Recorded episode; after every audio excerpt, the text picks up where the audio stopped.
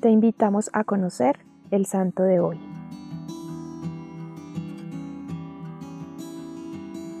Hoy conoceremos la vida de San Severino, un santo de la edad antigua, quien gracias a su amor profundo a Dios, la oración y las buenas obras, logró acercar muchas almas a los caminos de Dios y así evitarles destinos de sufrimiento. Es el patrono de Viena, Austria, y de Baviera, Alemania. Se dice que Severino nació en Roma hacia el año 410, y aunque no le gustaba hacer mención de eso, ni que provenía de una familia noble y rica, su perfecto modo de hablar el latín, sus exquisitos modales y su trato finísimo lo delataban. San Severino tenía el don de profecía y el don de consejo, dones que puso al servicio de todos los lugares donde misionaba, instando a la conversión de la población, a fin de evitar catástrofes y pérdidas. Muchos no creían, pero poco a poco el rumor de la sabiduría de sus palabras se fue extendiendo entre los pueblos. Así fue que una vez se fue a misionar a las orillas del río Danubio en Austria y anunció a la población de la ciudad de Astura que si no dejaban sus vicios y no se dedicaban a rezar más y a hacer sacrificios, iban a sufrir un gran castigo. Nadie le hizo caso, y entonces él,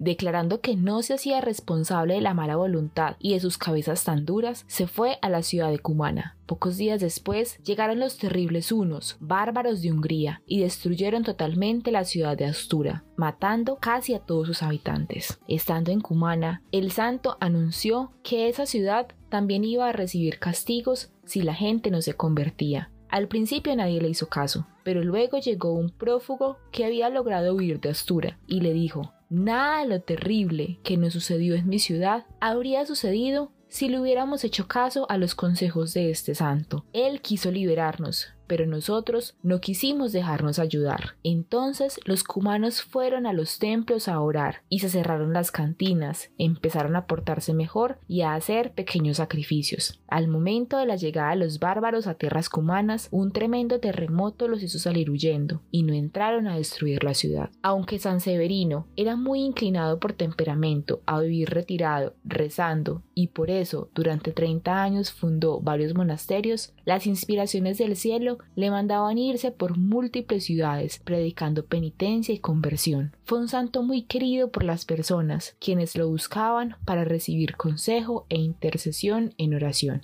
El 6 de enero del año 482, durante la fiesta de la Epifanía, sintió que se iba a morir. Llamó entonces a las autoridades civiles de la ciudad y les dijo si quieren tener la bendición de Dios, respeten mucho los derechos de los demás, ayuden a los necesitados y esmérense por ayudar todo lo más posible a los monasterios y a los templos. Y entonando el Salmo 150, murió el 8 de enero. Cuando fueron a sacar sus restos, seis años después, se dieron cuenta de que su cuerpo seguía intacto, como si el santo estuviera dormido. Sus restos yacen actualmente y desde hace muchos siglos para su veneración en Nápoles. Meditemos hoy de la vida de San Severino, el llamado que Dios nos hace a llevar una vida de gracia, aceptando y trabajando sobre nuestros vicios, a practicar las buenas obras y a buscar la conversión y el arrepentimiento de nuestras almas y la de quienes nos rodean.